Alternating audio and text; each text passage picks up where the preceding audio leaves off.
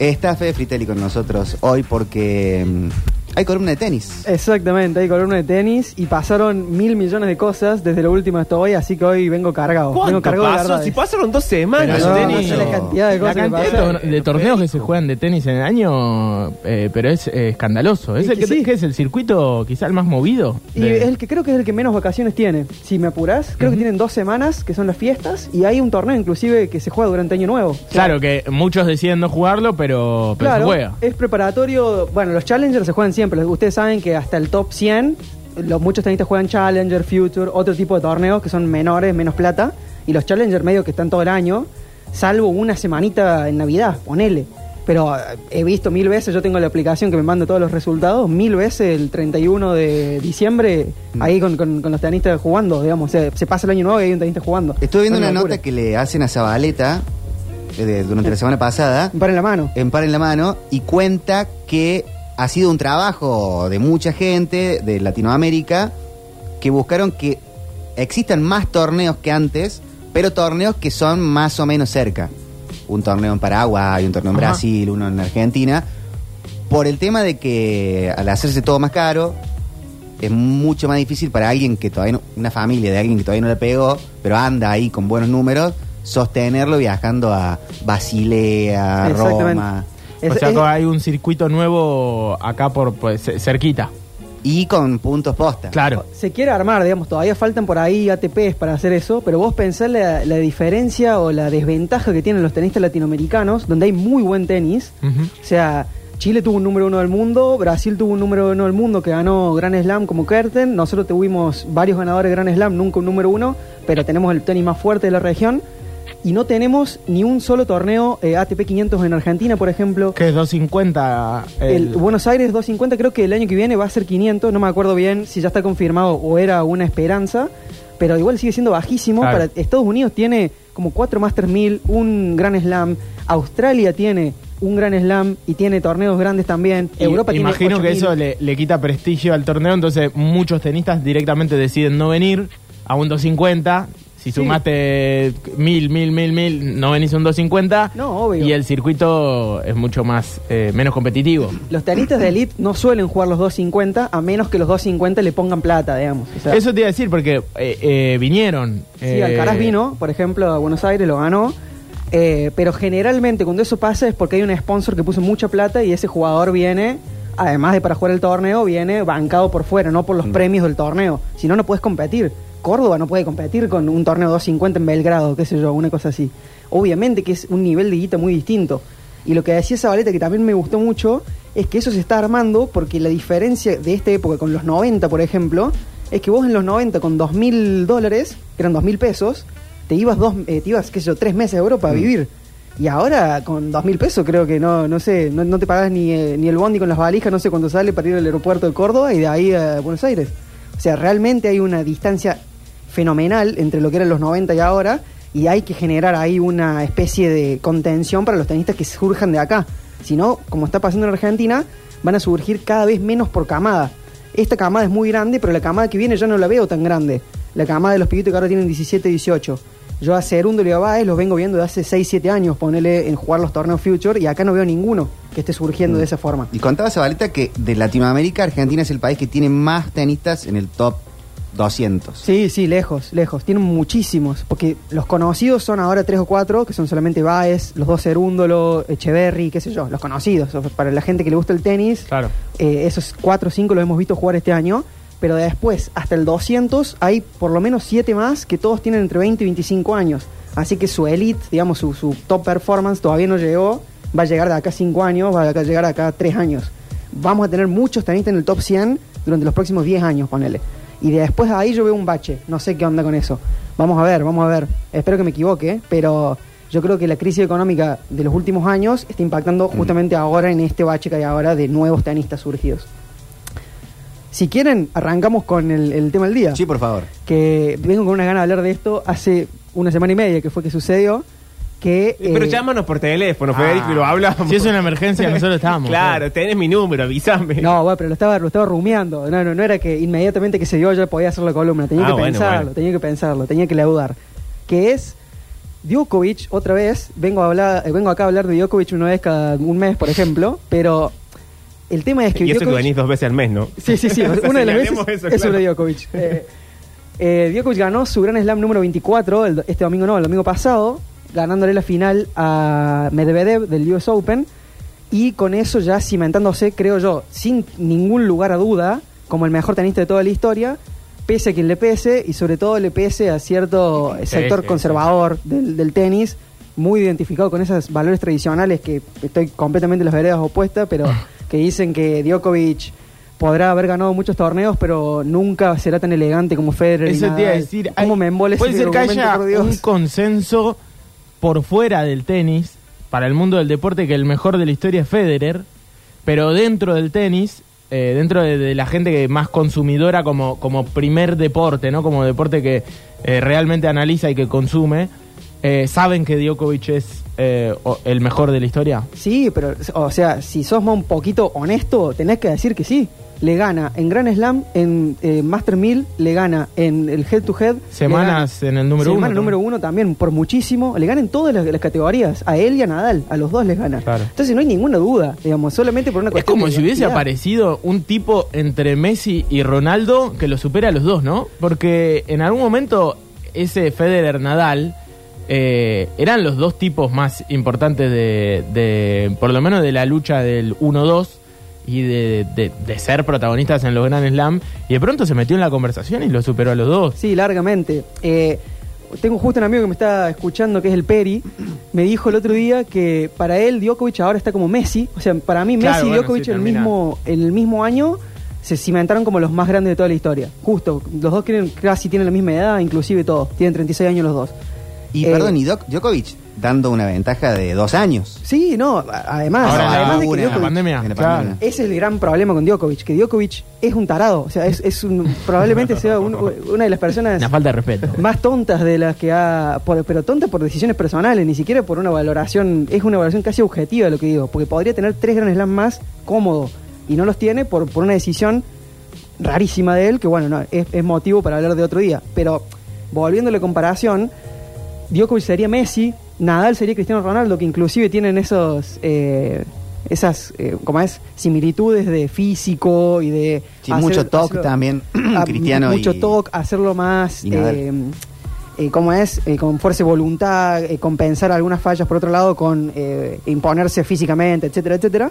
Y me dijo que, me dijo el Peri, mi amigo, que eh, Federer sería como Maradona, digamos, en ese sentido. Que en los números no se sostiene tanto la comparación, por ejemplo, Claro, sí, sí, está muy bien. Pero como ícono, por supuesto que sí se sostiene. Entonces, Claro. para afuera, sí, el tenis sigue siendo Federer y el fútbol, para la gente que vivió los 80, los 90, sigue siendo Maradona. Viste que hay algo que hay algo que siempre se dice, por lo menos yo lo repito, que el pico máximo de un futbolista, no, no, la versión más importante que para mí que se vio de un futbolista en una cancha de fútbol fueron los siete partidos de Diego en el 86. Es decir, esa versión no hay un jugador, para mí no va a haber un jugador mejor Claro. que esos siete partidos del tipo donde mentalmente hizo lo que quiso y ganamos el mundial. ¿No tenés a Messi cerca con el Mundial? Pero 22. otra, otra, otra, otro liderazgo, otra comunión de equipo, otra cuestión. Y aparte, a la larga, Messi termina siendo un jugador más completo que Diego en su, en su carrera.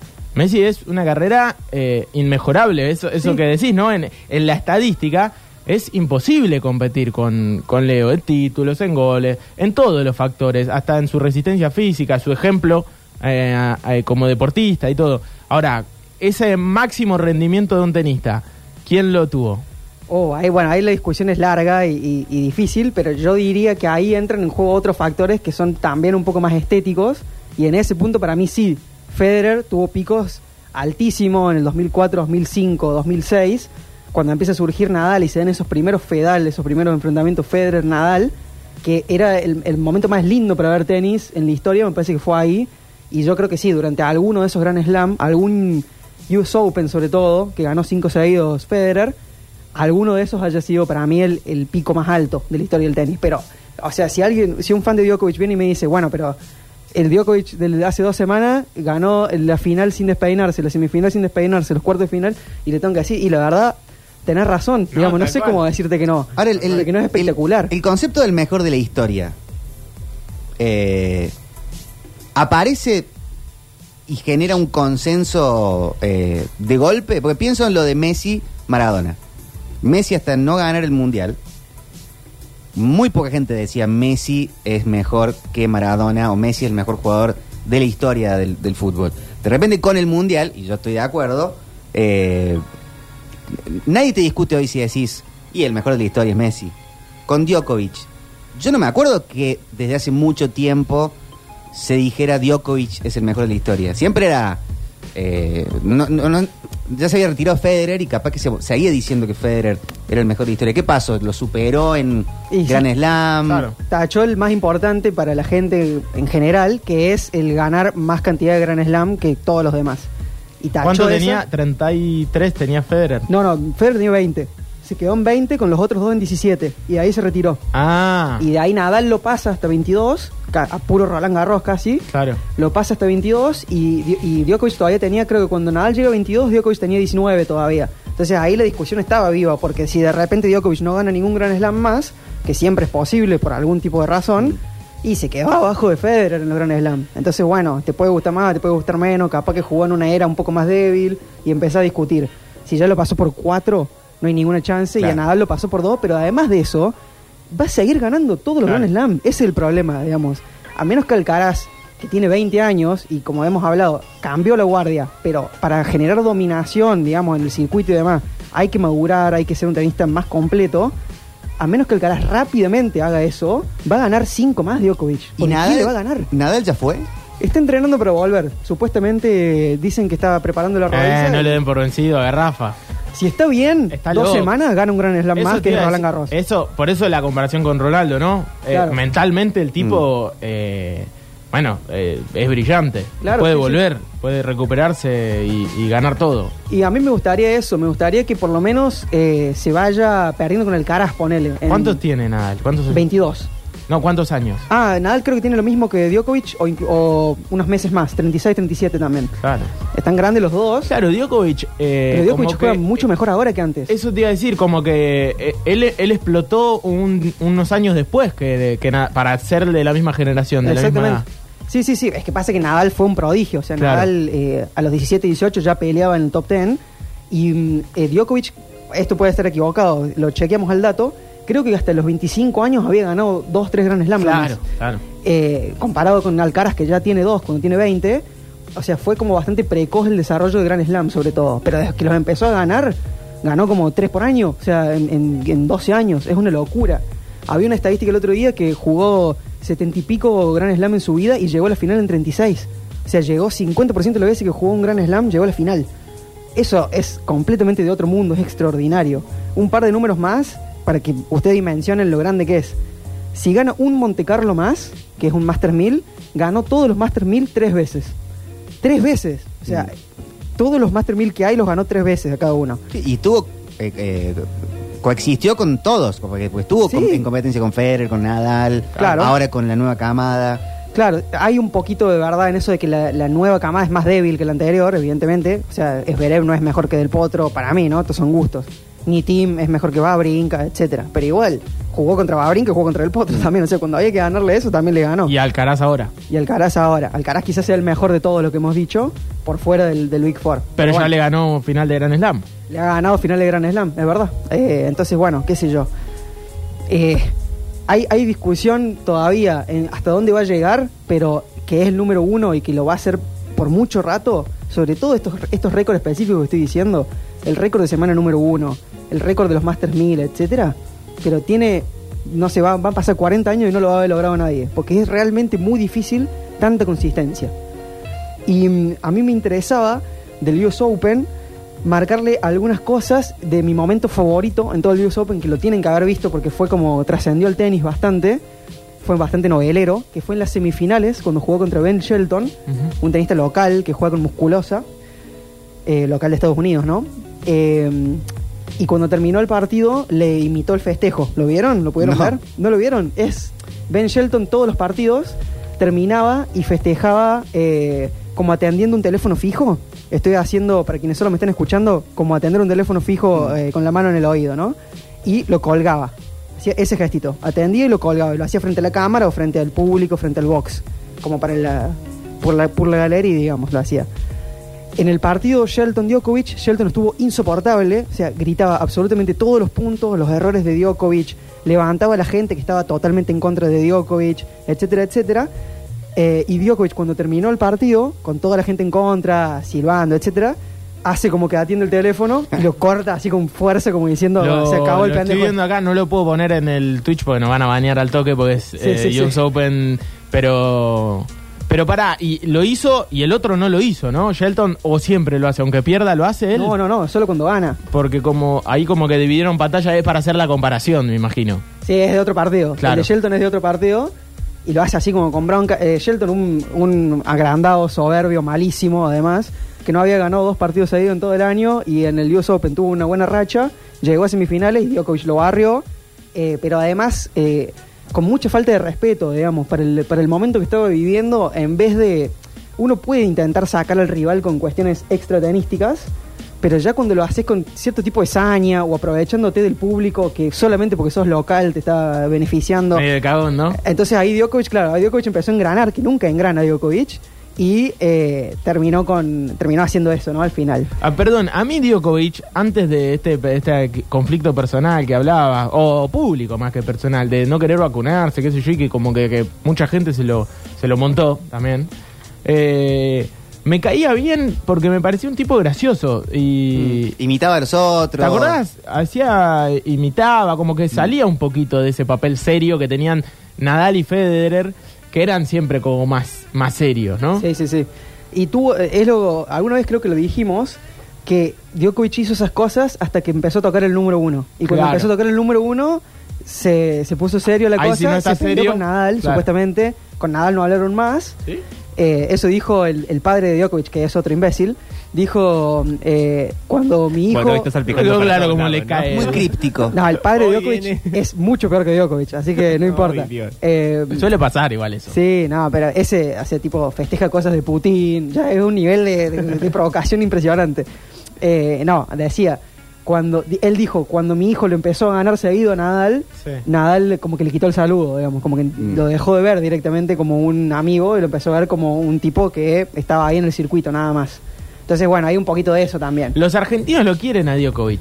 Sí, sí, sí, lo quieren, porque tiene como un rol medio de líder sindical también en, en la ATP, que es como una cosa rara también, o sea, no, Él- no me lo él- explico yo. a- Él es de los Balcanes.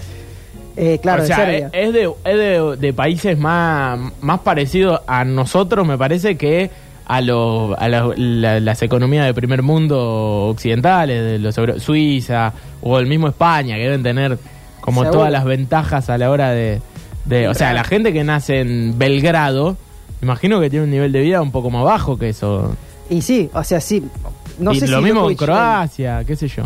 No sé, por eso te digo, no sé si él, así, pero sí, obviamente, Serbia, cuando nació Djokovic no se llamaba Serbia. En las Claro, PASO. Claro, nació Importante, en la- Yugoslavia. En nació. las PASO, Djokovic votó a Grabois.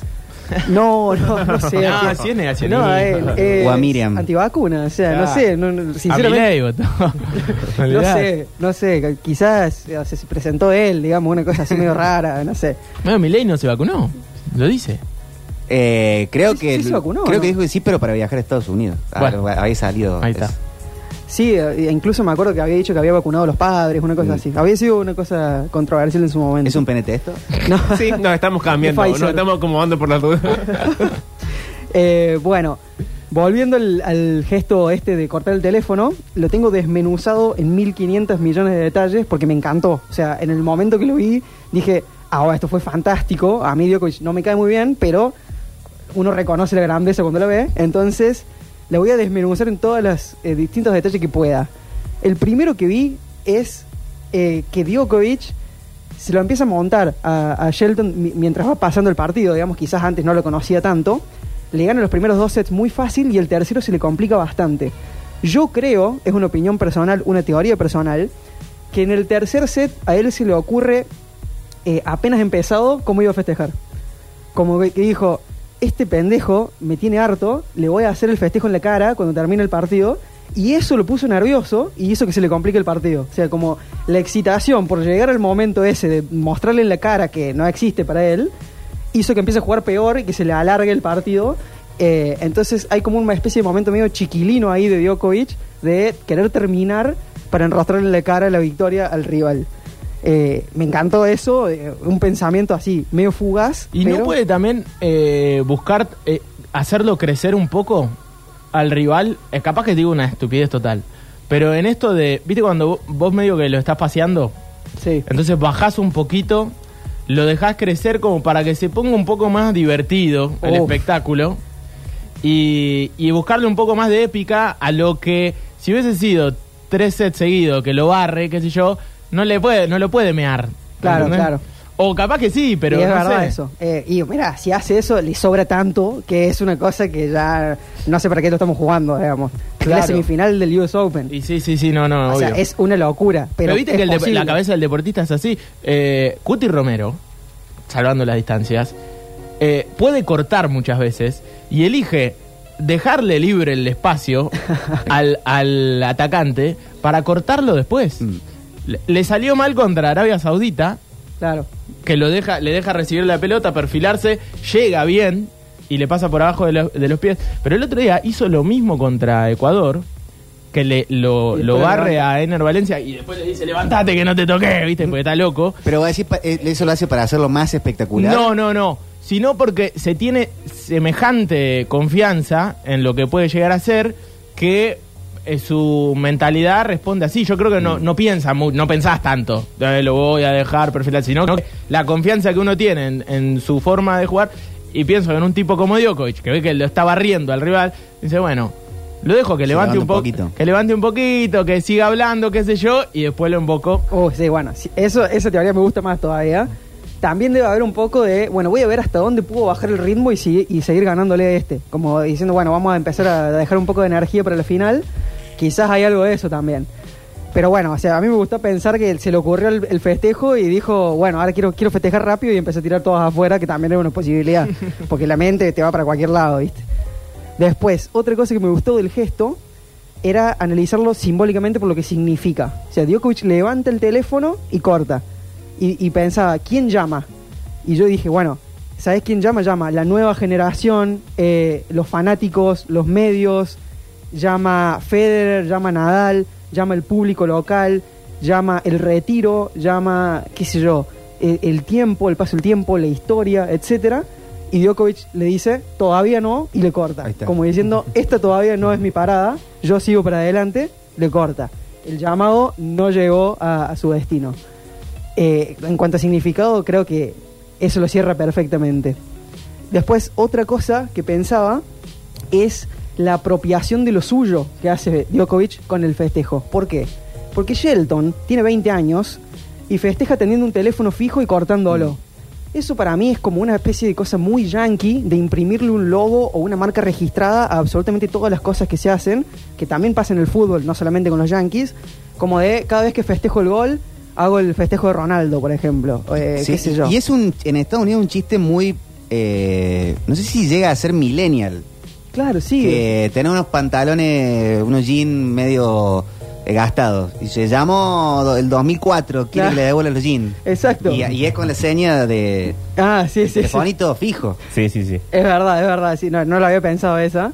Pero en el caso de Shelton, eh, es como que obviamente hubo una, una especie de think tank y dijeron, che, ¿cómo podemos festejar las victorias en el US Open? Mira, así como que le Pero que vos decís que él tiene como asesores medio marketineros que le, que sí. le- le dicen que tienen que hacer eso. Oh, se le ocurrió a él, pero como que le dijeron, bueno, dale para adelante, pero hacelo todos los partidos que ganás, sí, sí, sí. que sea lo más importante. Esto sirve, dale. Que te asocien con eso, digamos, y entonces es doble la, la ofensa de Djokovic en ese caso porque te tomo la marca registrada y la uso para humillarte completamente y ahora nunca más la voy a poder hacer, porque cada vez que la haga, la gente va a recordar, y pero te acordás cuando Sí. se le hizo cuando le pintó la cara en la semifinal sí. del Lo desangeló. Bueno, y a, la, y a la vez, Djokovic sí es de una época donde existían los teléfonos fijos comúnmente. Shelton, ¿cuántos teléfonos fijos habrá atendido? Habrá atendido 100 llamadas de teléfono fijo en su vida. Y los chicos hoy, la seña del teléfono es Exacto. la palma. La Exacto. palma entera. Es yo no tengo teléfono fijo en mi casa, por ejemplo. En mi casa de mis viejos estoy hablando. Yo tengo porque me obligaron ahí los de internet, los de Claro. Wi-Fi. Va con una línea. claro, me Entonces, dijeron te lo damos gratis. ¿En serio? En serio, en serio. Venía, te instalamos el coso y venía con un fijo. La- la- y por eso entró. dentro de tres meses te van a empezar a cobrar. No, no, no, nada, está ahí. Y lo uso. No suena Entonces, nunca. Eh, Djokovic lo que hace es, che, pará, eh, vos estás usando un gesto de mi generación, me lo voy a apropiar yo y yo lo voy a llevar a la final como corresponde. Porque yo te gano, listo, te corto y yo me lo llevo a la final. Y Entonces, esa aparte un imitador. Además, eh, ah, bueno, ahí cierra todo el, el- el ciclo. Tal cual. Te imito el Muy bueno imitando. Y esto no fue gracioso porque no se rió nadie, o sea, nos reímos nosotros en otras casas, Pero pero, no, no se perdón, rió. ¿no la festejó la gente? ¿No, se rió? No, la gente creo que hasta lo silbó. Eh, Tengo que ver el video de vuelta del momento, pero eh, la gente estaba totalmente odiada con Djokovic, porque además quería que gane Shelton, eh, que no iba a pasar nunca en la vida, ni si jugaban 37 sets, le iba a ganar un set Shelton a Djokovic ese día. Eh, entonces como que fue como agridulce el final del partido. Claro. Y encima no, casi ni se saludaron. Shelton no lo llega a ver bien el festejo. No, me parece que no lo ve. No lo llega a ver bien. Se saludan, pero. sido increíble que si, lo vea. si- me llamó eso la atención, porque capaz que si lo ve, medio que lo bardea. Claro. eh, cuando se saludan, ¿viste? Pero, ¿qué le vas a decir? Nah. O sea, sería realmente una falta de respeto ya si encima te enojas, que estuviste festejando todos los puntos. La gente, otra cosa que enoja mucho a los tenistas es que la gente le gritaba entre el primero y el segundo saque al, No, a Djokovic. Una bronca. Como muy Copa Davis y en un lugar donde no corresponde la Copa Davis, porque son eh, es- es un torneo individual, el más importante, que te estás matando, ¿me entendés? Entonces hay como una falta de respeto también. Eh, y el- El público de los Grand Slam es muy particular, ¿no? En, Sí. cada, en cada lugar. Es como el, el- el más neutral es Wimbledon, por así decir, y el resto son bastante localistas y Eh, medio hincha pelota. en, el US Open lo quería mucho a Del Potro. Era Ah, como local ahí. Al el- Potro lo, lo amaban en el US Open. En general los argentinos lo- los quieren mucho, obviamente a los americanos, y odian a tenistas muy específicos, como a Djokovic y a Medvedev. Por eso en la final como que se anularon y la gente estaba normal. ¿Y él cuántos eh, US Open tiene? Ay, eh, creo que tiene... Si, si no le pifio, ya debe tener seis. Bueno. Pero, O sea, pero que te odien en un torneo y que vos lo ganes seis veces. Es medio local. Es hermoso. No, es Sé que hermoso. tiene Eh, 10 Australia. También tiene que ver con lo mental. Mm. O sea, de, de, de saber que no sos local y vas y lo ganás seis veces. Sí, no, sí, sí. una, no una vez. Seis veces. Y la gente te sigue sin querer y lo seguís ganando. Bueno, sí, obvio. Y de paso en Wimbledon también, inclusive. O sea, Hermoso. Eh, en Australia, por ejemplo, creo que ganó 10 veces. Y ahí ya, ahí ya como que ya hay un nivel de respeto, eh, Ya, de sí, sí. admiración que va a otro, a otro nivel. Contaba Por Zabalita en esta nota, que está muy buena en, en Par en la Mano, que el- del público del- de, los, de los Grand Slam, que en Wimbledon están todos muy serios, respetuosos, muy bien vestidos, es como todo un evento más clásico.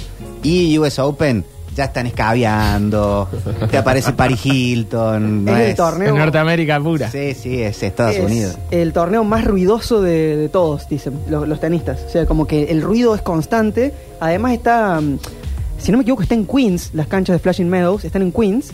Y te pasan los aviones Mm. por encima eh, a cada rato, porque está el, el aeropuerto de la Guardia, está ahí nomás. Entonces pasan los aviones, se escucha la gente, entra y sale, los, los estadios son gigantescos, el eco va para abajo, o sea, es realmente un, un ruidero espectacular. Eh, y cuando la gente está en contra, lo sentís especialmente. Claro. No como lo otro que se pierde un poco más en el ambiente, por así decir. Bien, y o- última cosa sobre el gestito este del teléfono, que era que me llevó a pensar en la relación entre los nuevos y los viejos en un, en un torneo de tenis, pero también en cualquier deporte, en la ciencia, en cualquier institución donde haya ese tipo de dialéctica de recambio de, generaciones. Eh, y pensé yo tres diferentes modos en que puede darse esa relación. Ustedes, si se les ocurre otro, me lo suman. Que son la sombra, el ídolo y el maestro. En este caso se dio la situación de sombra, que es la, más común de Djokovic, que es el viejo ocupa tanto lugar, digamos, está tan arriba y ocupa tanto lugar que no deja pasar la luz para el resto directamente. Entonces se convierte en una sombra que pesa sobre el resto de la comunidad, por así decir, y reclama para que cambie la situación una destrucción, una decapitación, es decir, no hay posibilidad de coexistencia en lo alto entre lo viejo y lo nuevo. Reclama sí o sí que alguien venga y lo destruya. Eh, lo que mm, la narrativa acá es una narrativa de reparación o de venganza. O sea, realmente uno exige que se repare la situación, que se venguen de la sombra, etcétera, etcétera. Me parece que la relación Djokovic-Shelton, en este caso, sigue esa dinámica de completa superioridad de lo viejo sobre lo nuevo.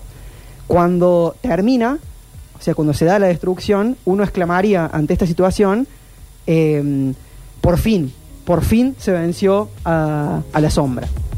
Después está el ídolo, que el ídolo es más un horizonte donde sí puede existir la coexistencia, eh, perdón, donde sí pueden coexistir lo nuevo y lo viejo, entre, eh, qué sé yo, el, tenista que ya está consagrado y los nuevos tenistas que van surgiendo, no acapara todo para sí y a la vez empiezan a darse enfrentamientos cada vez más seguidos y se empieza a horadar la supremacía del ídolo sobre el resto.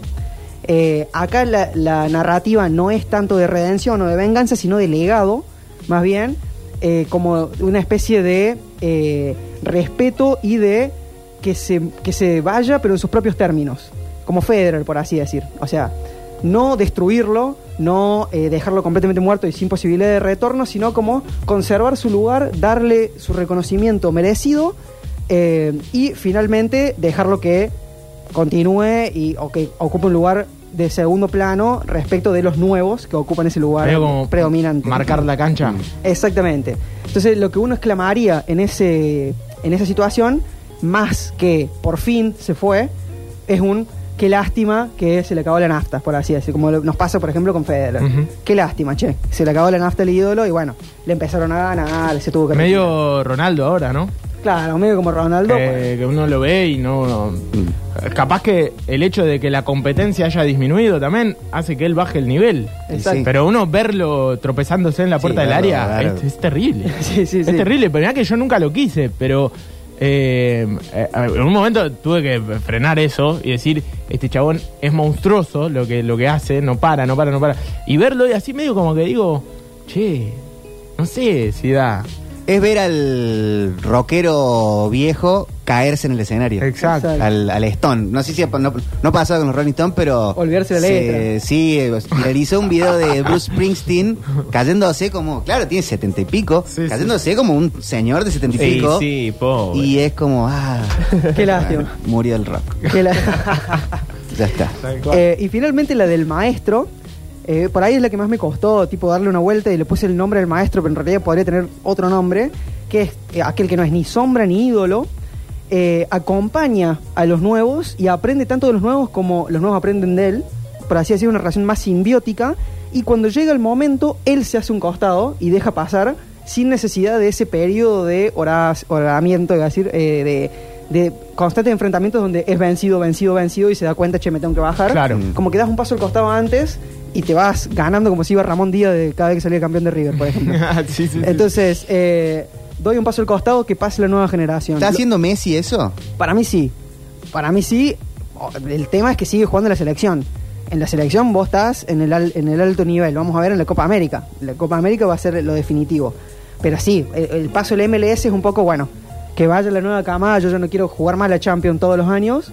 Listo, que pasen los nuevos y yo un pasito al costado. Acompaño a los chicos de la selección. También Exacto. viste que se da como un proceso de transformación eh, global del fútbol. No es solamente Messi el que decide tomar ese, ese cambio de, de ritmo, eh, sino hay jugadores aún más chicos que él, caso Neymar, 31 años, que está jugando en un fútbol aún menos competitivo. Pero ahí no es más por la plata. Sí, hay mucha guita también. ¿no? Bueno, está bien, pero... Porque a Messi le ofrecieron la misma o el- más. El, y dijo que no. factor, digamos, lo que estamos hablando ahora, está discutiendo en términos deportivos.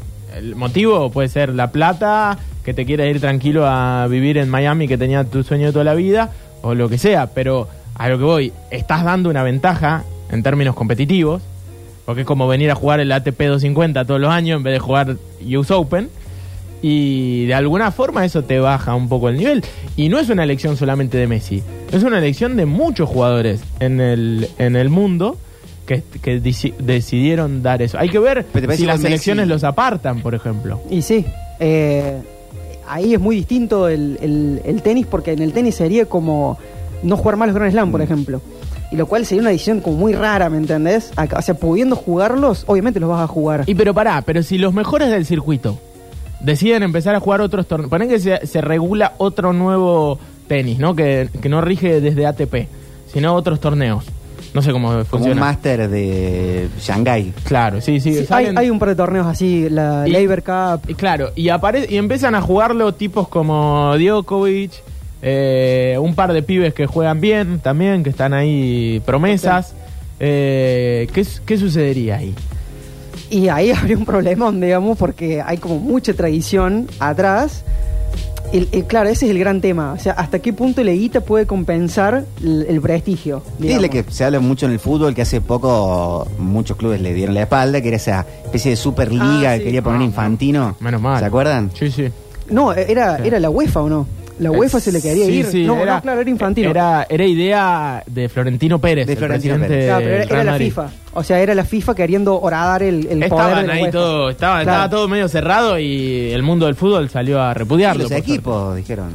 Y lo dijo, nos vamos a echar de la liga directamente. Digo, así que, Una locura, una locura. Eh, como ejemplo del tenis, era del maestro, ¿no?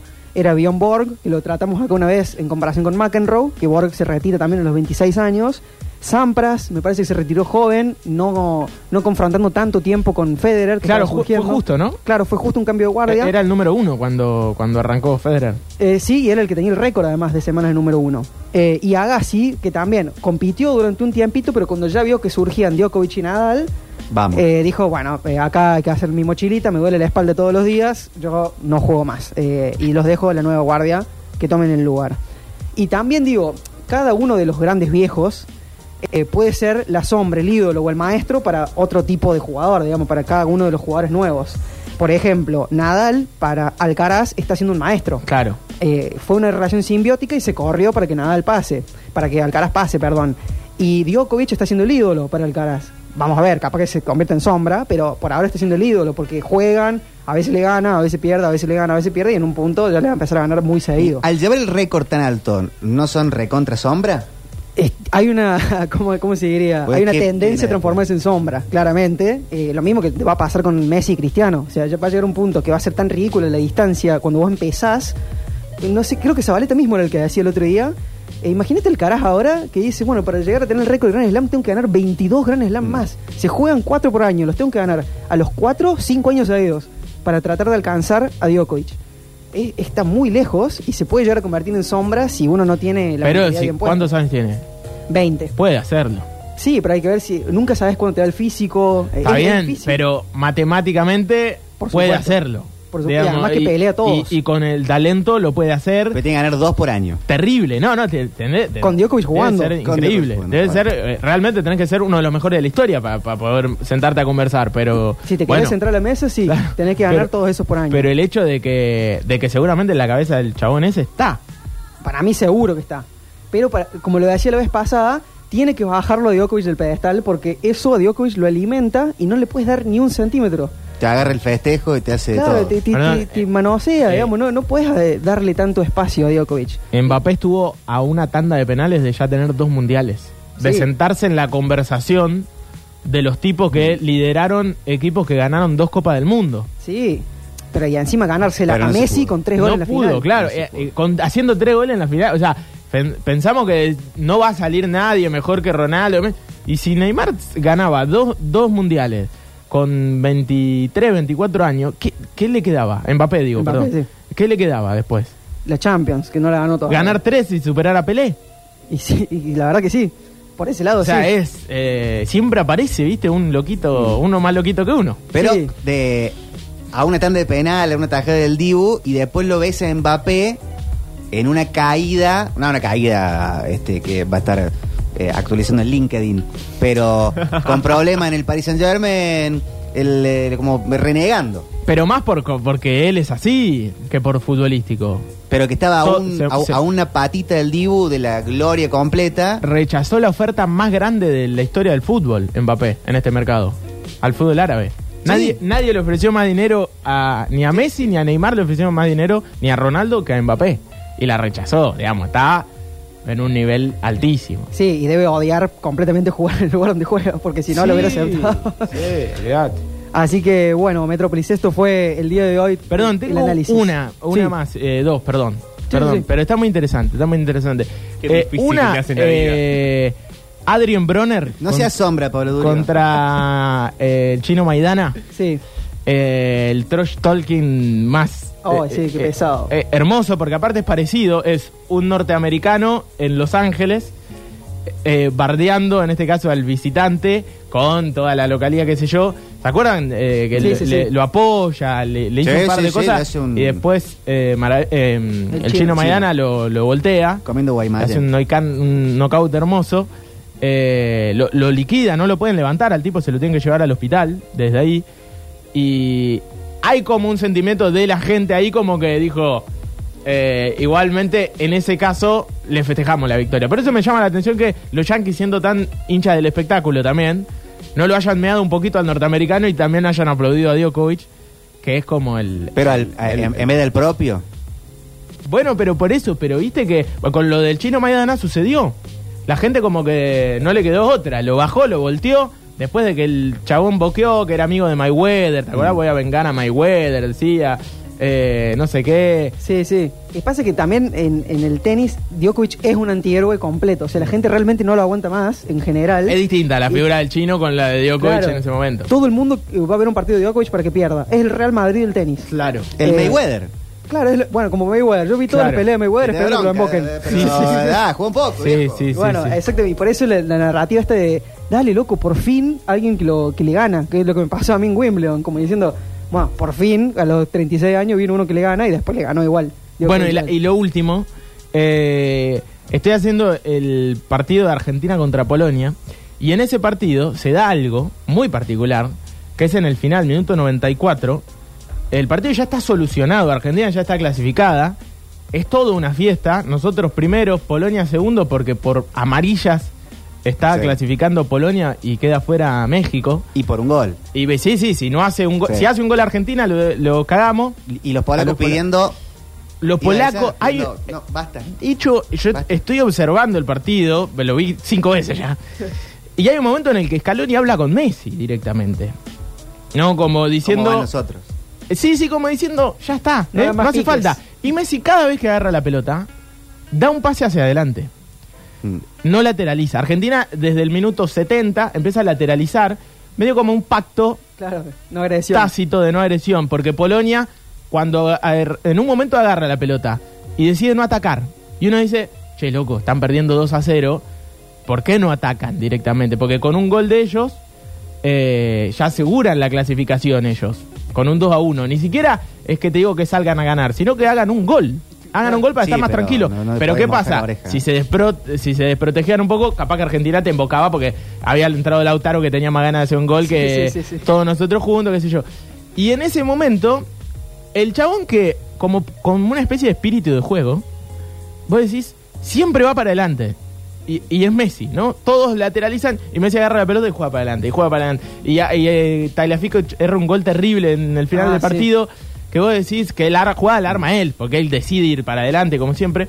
Y al final, en el minuto 94, se da esa situación en la que ya Polonia está absolutamente replegado. Lewandowski es el primer defensor, el Sí, número está 9. Como si fuera, como si tuviera cinco. Exactamente, en la mitad de la cancha. Y Messi agarra la pelota, lo espera a Lewandowski, Ah, sí. le sale para un lado, le sale para el otro.